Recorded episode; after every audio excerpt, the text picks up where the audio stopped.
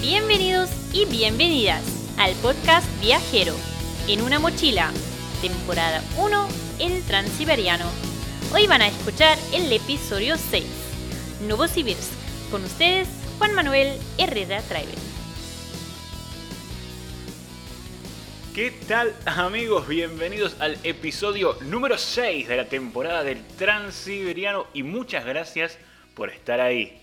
Muchas gracias también a todos los que se fueron sumando, ya somos casi 2.500 viajeros, me da muchísima alegría saber que están del otro lado escuchando paso a paso este viaje.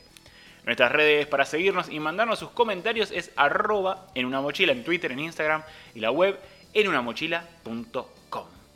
Hoy nos vamos a enfocar en Novosibirsk, la capital de Siberia, repasando no solo mis anécdotas del viaje, sino con el aporte de un invitado que también es un fiel escucha, Iván Patrone o Viajero84 en el Instagram. Él nos va a contar de su paso por esta ciudad y nos va a contar dos actualizaciones a nuestro episodio número 1. Desde que viajé en 2016 hubo algunos cambios e Iván va a ajustar un par de datos desactualizados del programa antes de Siberia. Por otro lado, volví a tener una experiencia gratificante con Couchsurfing y conocí una dacha rusa, que Dan les había contado detalles en el episodio anterior. También yo tuve la suerte de vivir esa Rusia tan profunda. Daremos un par de datos interesantes de la ciudad y algunas visitas que valen la pena hacer. Mientras tanto, Katia vuelve una vez más con ruso para viajar y Tatiana con hecho en Rusia. Cada vez recibimos más preguntas y voy a responder una que es interesante repasar cómo hay un límite de equipaje en el tren transiberiano. ¿Qué piensan ustedes? Y sobre el final del episodio, un dato de color sobre el viaje que hice, porque si bien nuestro próximo destino es Ekaterimburgo, en 2016 yo me desvié de la ruta un poco. Bueno, todo eso y mucho más en este episodio que arranca ya. En el capítulo anterior nos quedamos en la estación de Krasnoyarsk, donde me despedía de Elena y Maxim. Esa noche tenía para comer algo muy típico en un viaje por Rusia, un embutido que puedes comprar en cualquier estación, viene envasado en un plástico protector y lo puedes cortar en rodajas, el famoso salchichón, que en ruso se dice kolbasa. Para una noche es un montón, pero como no tuve tiempo de comprar otra cosa, lo llevé. Esto lo conseguís, como te dije, en cualquier estación, supermercado, y creo que por 200 rublos tenía todo. El pan, el salchichón y una botella de agua. Había comprado colbaza para el viaje de tres días también, y aguanta fuera de la heladera, pero anda mirándolo por las dudas. No faltó la presentación con mis vecinos, que como siempre reaccionaban cual sorpresa en cada tren. Argentinsky decían. No sé si es que en el sentido en el que viajo van pocos viajeros o quizás los viajeros no interactúan con los locales, pero eso de hablar ruso es una ventaja. Esa noche las charlas fueron relativamente cortas, mis vecinos eran mayores y estaban en su mundo, con su comida y su mesita de la ventana, las charlas fueron breves tras la cena.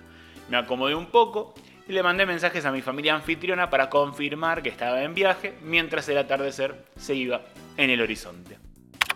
En una estación subió una chica con un carrito plástico con comida, cual vendedor ambulante, pero tuvo poco éxito, ya todos habían cenado. Sobre la pregunta del equipaje, voy a ir ahora que ya estamos en el tren. No hay límite de peso para el equipaje, o al menos nunca lo encontré, pero la protagonista se asegura de que no te excedas con el tamaño de tu equipaje porque debe entrar en los espacios asignados para ellos mismos. El equipaje se guarda o bien debajo de los asientos cama, que son rebatibles, que queda como una especie de baúl y ahí pones tu mochila, o bien arriba de todo donde suelen guardarse también los colchones y las frazadas. La verdad que hay poco control en en materia de equipaje, solo vi una vez que una protagonista le decía a un señor que no podía subir con ese equipaje. En realidad era como una caña de pescar, un palo bastante largo, y no lo dejó subir al vagón de pasajeros. Y le dijo que eso lo tenía que poner en otro vagón, en otro compartimento. Pero generalmente las protagonistas hacen muchas veces la vista gorda, generalmente las familias llevan muchísimos bolsos. Por eso, como dijo Aldana en el capítulo del lago Baikal, hay que hacerse amigo de la protagonista, de la encargada del vagón. Esa noche fue muy silenciosa, tranquila. A las 23 se apagaron las luces y todo el mundo a dormir. A las 5 y 20 de la mañana nos levantó la proveniza. Y yo que le quería decir, déjame dormir. El dormir se hace muy corto muchas veces. Primero porque cuesta conciliar el sueño. Y segundo porque la llamada de la estación es casi 45 minutos antes de llegar. Y es para que puedas desarmar tu cama, limpiar todo, arreglar tus cosas, devolver la ropa de cama y tomarte un té. El tren llegó puntual a las 6 de la mañana a Novosibirsk. Y mi plan era quedarme 4 días en la capital de Siberia. Pero antes de comenzar, le paso la antorcha a nuestro invitado de hoy, Iván Patrone, para que nos cuente de su paso por esta ciudad en la sección de tips de viaje. Hola a todos, mi nombre es Iván, mejor conocido como Viajero84. Y bueno, les voy a, les voy a contar sobre la ciudad de Novosibirsk, que bueno, fue mi, mi quinta ciudad en el recorrido del Transmongoliano que realicé en el año 2019 hace un poquito más de un año, en el mes de abril. Yo estuve en esta ciudad por, por 24 horas, 24 horas y 26 minutos para ser exactos, en los cuales realmente me, me alcanzó para poder recorrer una gran parte de la ciudad y llevarme un, un, muy lindo recuerdo. Por supuesto me hubiera gustado estar un poquito más, pero bueno, por el tipo de viaje que, que estaba haciendo y el, y el acotado tiempo que tenía para, para hacer eh, todo el recorrido y, y, hacer otras paradas que, que para mí eran infaltables, no le pude dedicar mucho más tiempo. Llegué a la ciudad de Novosibirsk en mi octavo día de recorrido, después de casi 24 horas de tren, que fue hasta ese momento lo más largo que había hecho eh, dentro del tren y, en realidad 7 días que llevaba sin estar en un hostel, eh, recorriendo ciudades y durmiendo en el tren. Así que, nada, fue muy lindo llegar a la ciudad, poder hospedarme ahí, quedarme y disfrutarla por esas 24 horas. Esta ciudad es eh, la tercera ciudad de Rusia, para que se den una idea, es enorme. Es la capital de Siberia y viven ahí más de 1.600.000 personas. Es una ciudad que, está atravesada por un inmenso río, puentes espectaculares. Este río es el río Obi, que en la época que yo llegué eh, estaba en pleno descongelamiento porque estaba comenzando la primavera.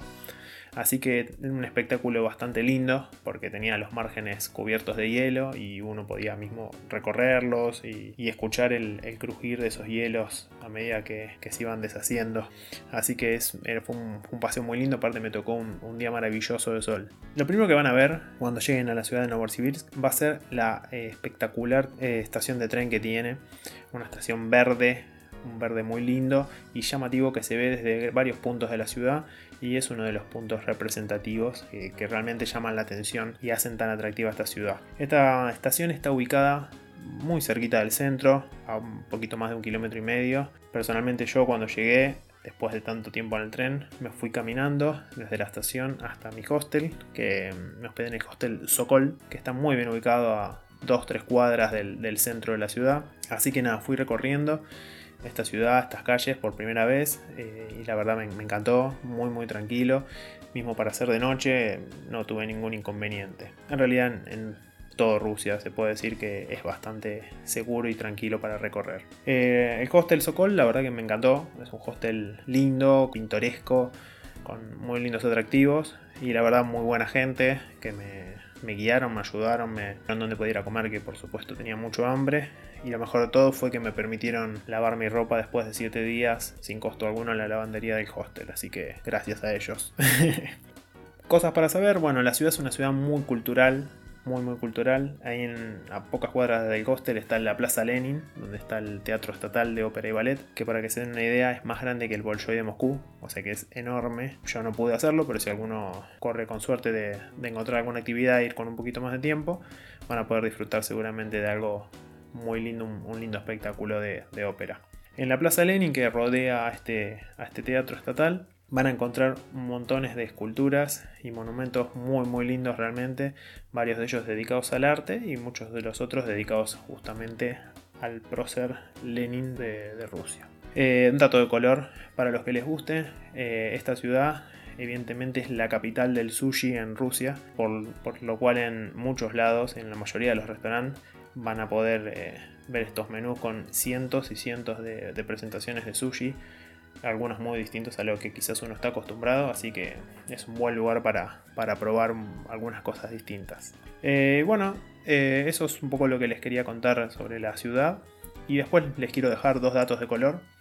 uno que me llamó la atención, eh, prácticamente en la primera parada del tren, es la, no existencia de las babushkas. Las babushkas son estos mercaditos ambulantes, estas personas que cuando uno llegaba a alguna estación del, transiberiano se acercaban ofreciéndonos todo tipo de, productos locales a muy bajo precio y ya no están más. La verdad después me puse a buscar información y sí decía que desde hacía ya unos años, unos pocos años, eh, los habían sacado, les habían prohibido por un tema de seguridad estar en las estaciones, así que aún en las, en las estaciones puede comprar en los puestitos fijos que hay o si salir de la estación y comprar, obviamente que ahí sí ya hay vendedores ambulantes, pero bueno, en general las paradas del tren no son tan, tan largas y salir de la estación no es tan fácil eh, salir y volver a entrar. Así que bueno, eso es un dato de color.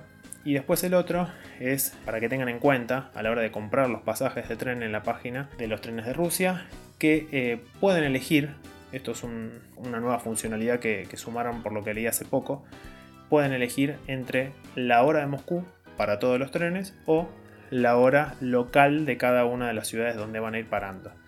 Esto es importante, yo en el primer momento había elegido todos los trenes y después cuando leí que estaban en el horario de Moscú me puse muy nervioso porque no sabía si había armado mal todo mi cronograma de viajes para, para poder llegar bien a cada uno. Y no, evidentemente había elegido bien el horario de cada ciudad. Así que a prestar atención a esto, pueden hacerlo en cualquiera de los dos horarios, el que les sirva más. Pero bueno, sepan que si compran el horario de Moscú van a tener que estar haciendo la conversión de los horarios de la ciudad que están. Y si compran el horario de eh, la ciudad local, bueno, simplemente tienen que estar atentos a ese horario y saber qué horario es para configurárselos en el, en el celular o en el reloj.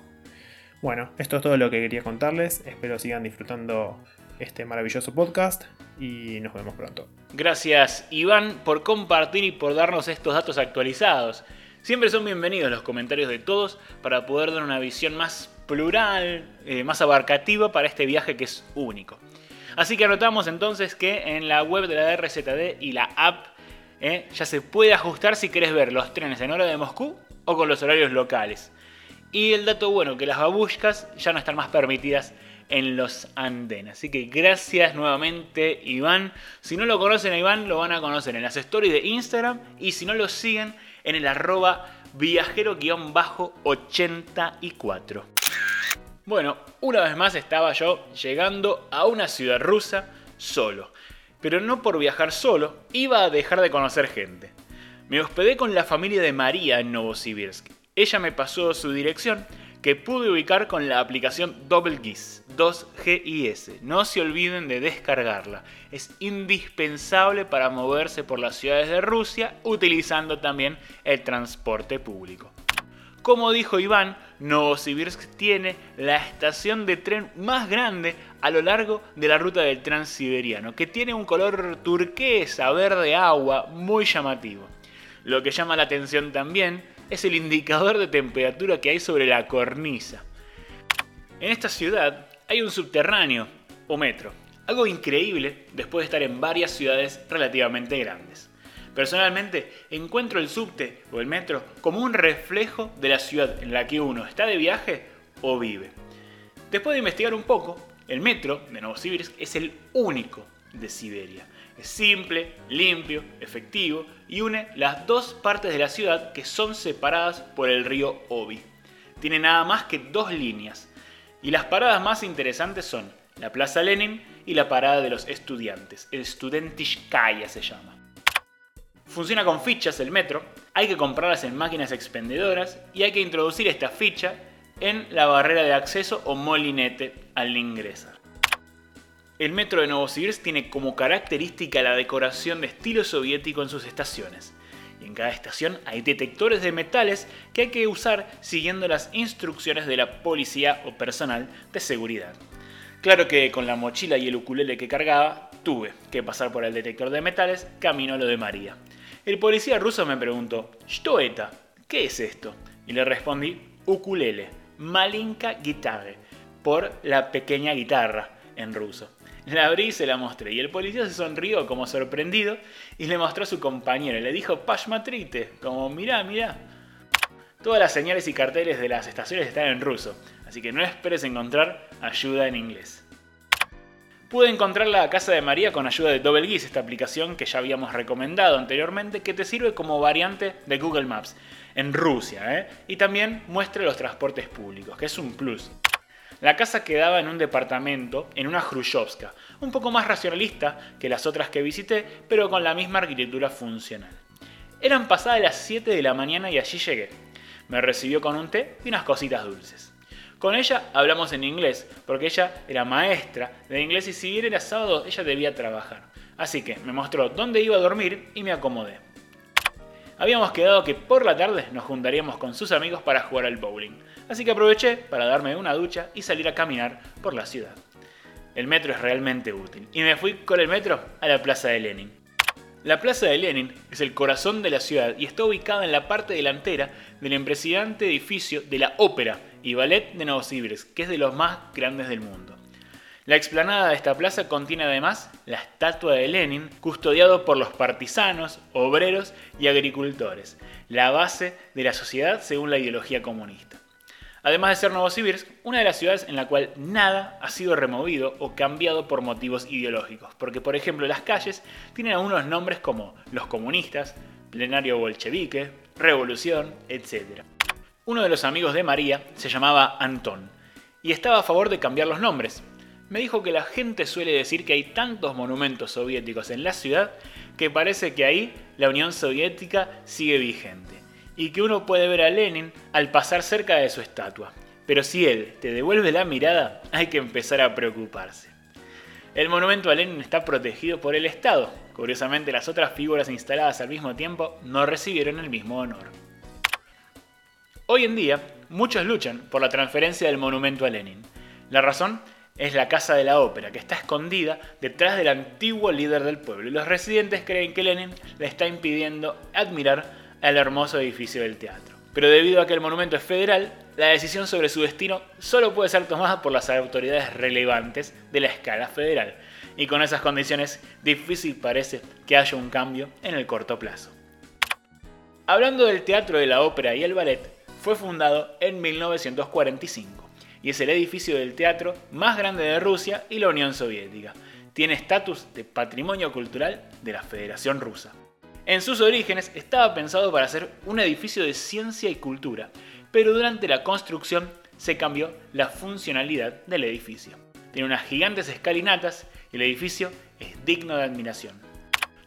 La plaza de Lenin se ubica sobre la avenida Krasny, que cruza la ciudad enteramente como lo hace el río Obi, como tantos otros es un largo río siberiano de casi 3.500 kilómetros que nace en el sur de Rusia y desemboca también en el mar Ártico. Es un patrón que siempre se repite. Una ciudad y un río. Y así. Novosibirsk significa Nueva Siberia. Novo, Nueva, Sibirsk, Siberia. Mi motivación principal era esa, conocer cómo sería la capital de tan inmenso territorio. Y esta primera impresión de su gran plaza central y el metro que recorre la ciudad dan cuenta de ello. Esa tarde entonces fuimos a jugar al bowling en un complejo gigante llamado Sky City. Allí conocí a Alexander, Rita, Minimaya y Anton. Jugamos al bowling con otros amigos más que no recuerdo los nombres, pero lo importante es que les gané a todos. También tenían una zona de fichines, que son los videojuegos que funcionan a fichas, así como el metro, donde jugamos al Sega Rally. Pero ahí sí que no me enorgullezco de mi performance. A María lo conocí en Couchsurfing y también se ofreció a alojarme para poder conocer junto a sus amigos la ciudad. Fuimos también a jugar un juego de escape, como un escape room de terror. Pero bueno, todos saben cómo terminó eso. Soy muy malo para esas cosas, para resolver acertijos, y más si un asesino a sangre fría nos está persiguiendo. Fue súper divertido. Esa noche terminamos muy tarde, y Alexander y Rita nos llevaron en auto. Como no sabía si los iba a volver a ver, les regalé una banderita de Argentina que colgaron en el espejo retrovisor de su auto. Al otro día tenía un objetivo claro, que era comprar los pasajes para el resto de mi viaje. Como verán, el viaje estaba bastante improvisado y estaba teniendo problemas con mi tarjeta de crédito para comprar los pasajes online, por lo que me fui a la estación de tren de Novosibirsk para comprar los trayectos hasta el final del viaje. Era increíble, pero ya había pasado un mes en Rusia a estas alturas. Otra prueba de fuego era entonces comprar pasajes en vivo. Por eso, y una vez más, los dejo con Katia y una lección de ruso para viajar. Hola Juan y hola a todos desde Rusia. Yo soy Katia y esto es Ruso para viajar. Привет! Hoy vamos a aprender sobre geografía. Mar se dice море, море. Lago se dice озеро, озеро. Río se dice река, река. Bosque se dice лес, лес. Desierto se пустыня, пустыня. Selva se selva, como en español. Montaña se dice гора, гора. Isla se остров, остров. Volcán se vulcán, vulcán. Catarata se dice водопад, водопад. Vamos a aprender ahora cómo decir los efectos del clima. Viento se dice ветер, ветер. Frío se dice холод, холод. Calor se dice жара, жара. Lluvia se dice дождь, дождь. Nieve se dice снег, снег. Ahora aprenderemos para terminar las estaciones del año. Se dice лето, лето. Se dice осень, осень. Se dice зима, зима. Se dice весна, весна. Eso es todo por hoy en ruso para viajar. Hasta la próxima. Пока-пока. Gracias Katia por tu aporte, eh, que cada semana tenemos en el programa y que hacen de este podcast un podcast diferente. A Katia la van a conocer en las stories de Instagram. Volviendo a la compra de los pasajes, mi estrategia fue buscar previamente los trenes que quería junto con los pasajes y los anoté en una hoja de cuaderno con el precio que había encontrado y así lo llevé a la estación. Me atendió una chica muy amable que se llamaba Irina y que con paciencia fuimos evitiendo uno por uno los pasajes. Así pude obtener los famosos boletos originales del Transiberiano. Los pasajes se emiten sobre papel y están todos en cirílico, a diferencia de los tickets que consiguen en la aplicación de la RZD, que ya vienen en inglés. A todo esto me pareció un lindo recuerdo. ¿Sabían que Novosibirsk no existía antes de la construcción de las vías del tren que hoy atraviesan Siberia? Por eso, desde que se decidió la construcción en 1891, la ciudad nace como hogar para todos los constructores. Hoy en día su puerto y sus estaciones son las más movidas de Siberia y hay gran actividad de fábricas y comercios. A unos 200 metros de la estación de tren, hacia la derecha cuando salís, hay un museo del tren transiberiano, donde se pueden observar maquetas, fotografías, uniformes y objetos de trenes antiguos. Cuando entré me sentí un poco raro porque no había nadie y pude ver toda la exhibición. Aunque no pagué nada, el evento fue confuso. Puede que haya estado cerrado y que me hayan dejado pasar gratuitamente, pues creo que sí hay que pagar. Si bien los edificios soviéticos tienden a ser monumentales, curiosamente el icono de Novosibirsk es la diminuta capilla de San Nicolás. Esta capilla fue considerada durante años el centro geográfico del Imperio ruso, el kilómetro cero, y es un edificio en cierto modo histórico, fue construido hace justo 100 años para celebrar a la dinastía Romanov. Fue destruida en la década de los 30, en los tiempos del comunismo, y luego sustituida por un monumento a Stalin. La capilla fue restaurada en 1993, luego de la caída del muro de Berlín, para celebrar otro aniversario, esta vez el de la propia ciudad. No es muy grande, menos todavía si lo comparamos con el gigantesco Teatro de la Ópera, que se encuentra a muy pocos pasos, pero es inevitable reparar en ella debido a su posición preponderante al final de la Krasny Prospect, de la Avenida Roja o la Avenida Bonita, por si se quiere. Esa noche, con los amigos de María, fuimos en auto a una dacha. No sé si se acuerdan de lo que mencionó Dan la semana pasada. Él contó sobre estas dachas, que son estas casitas de fin de semana donde generalmente hay una huerta y un sauna o baña ruso.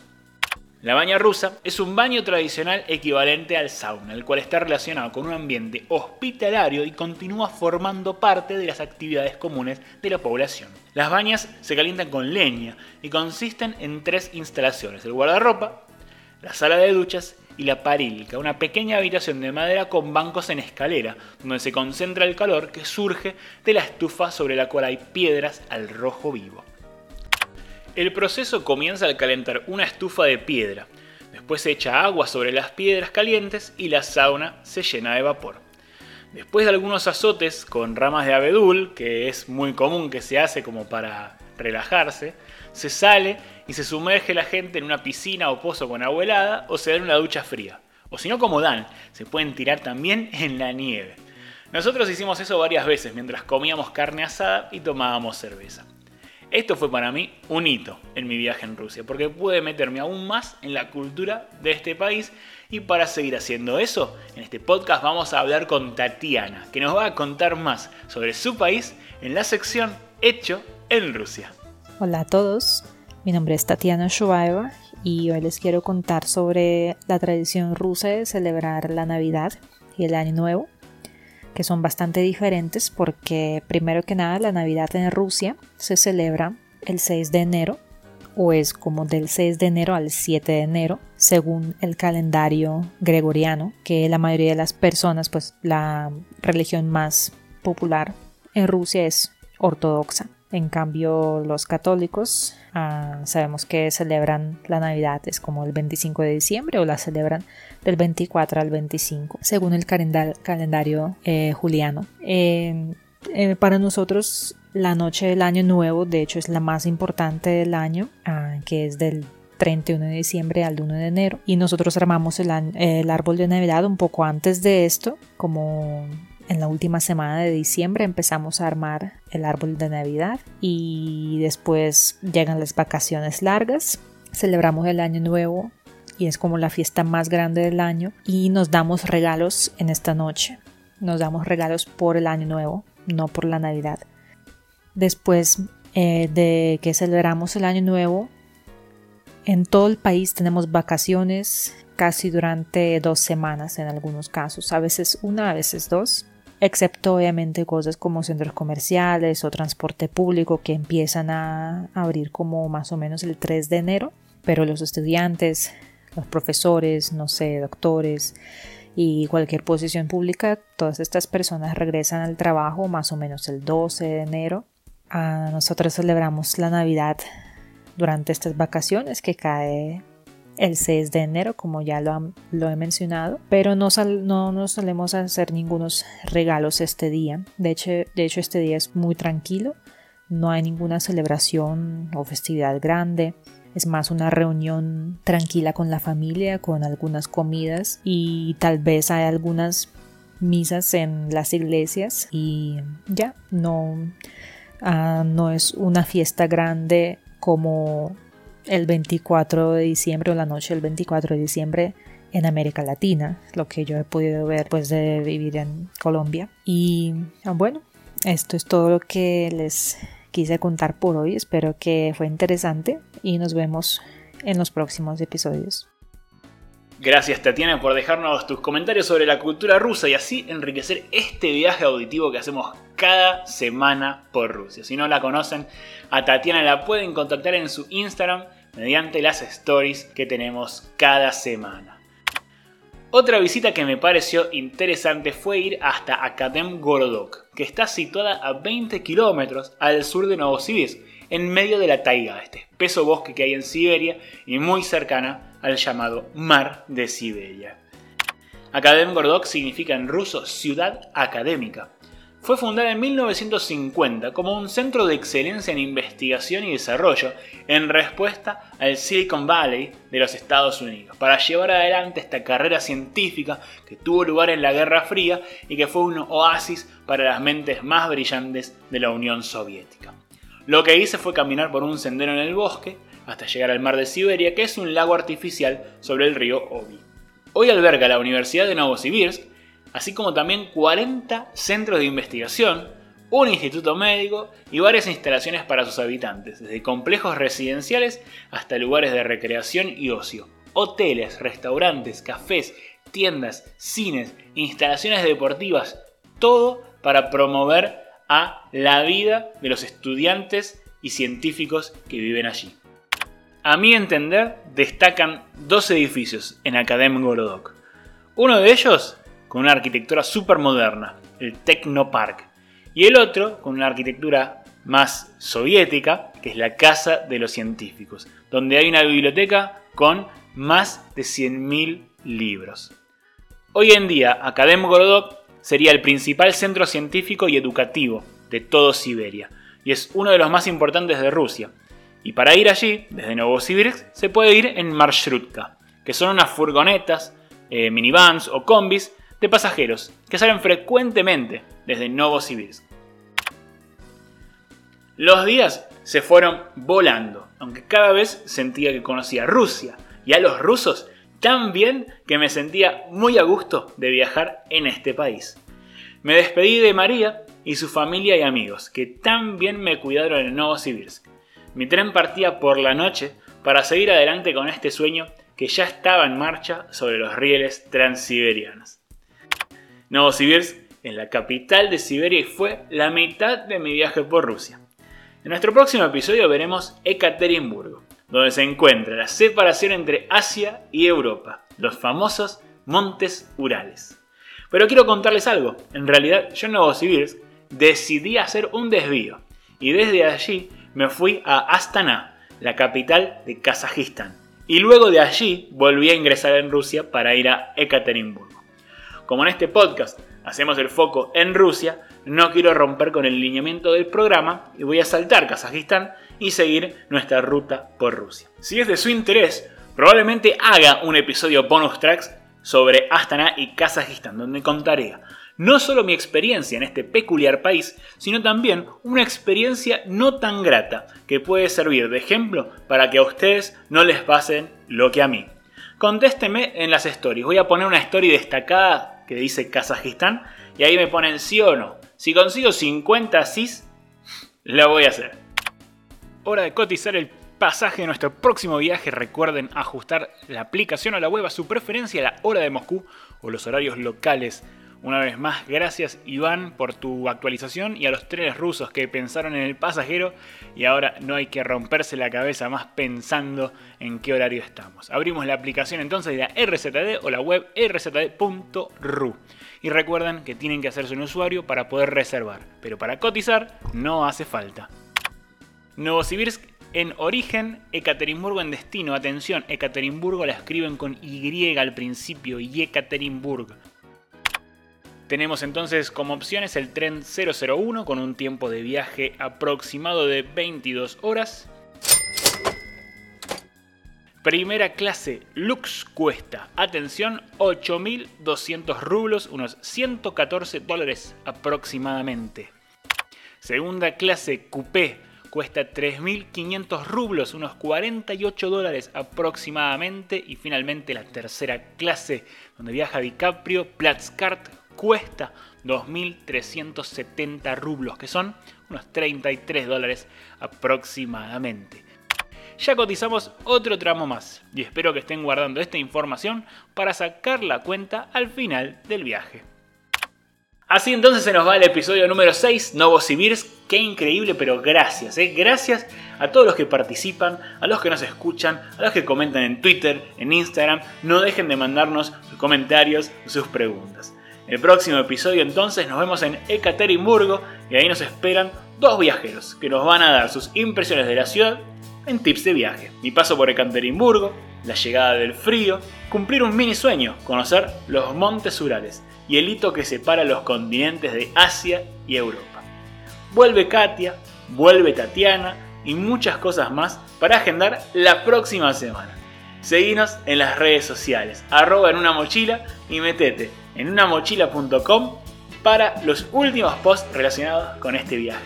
Gracias una vez más y hasta la próxima.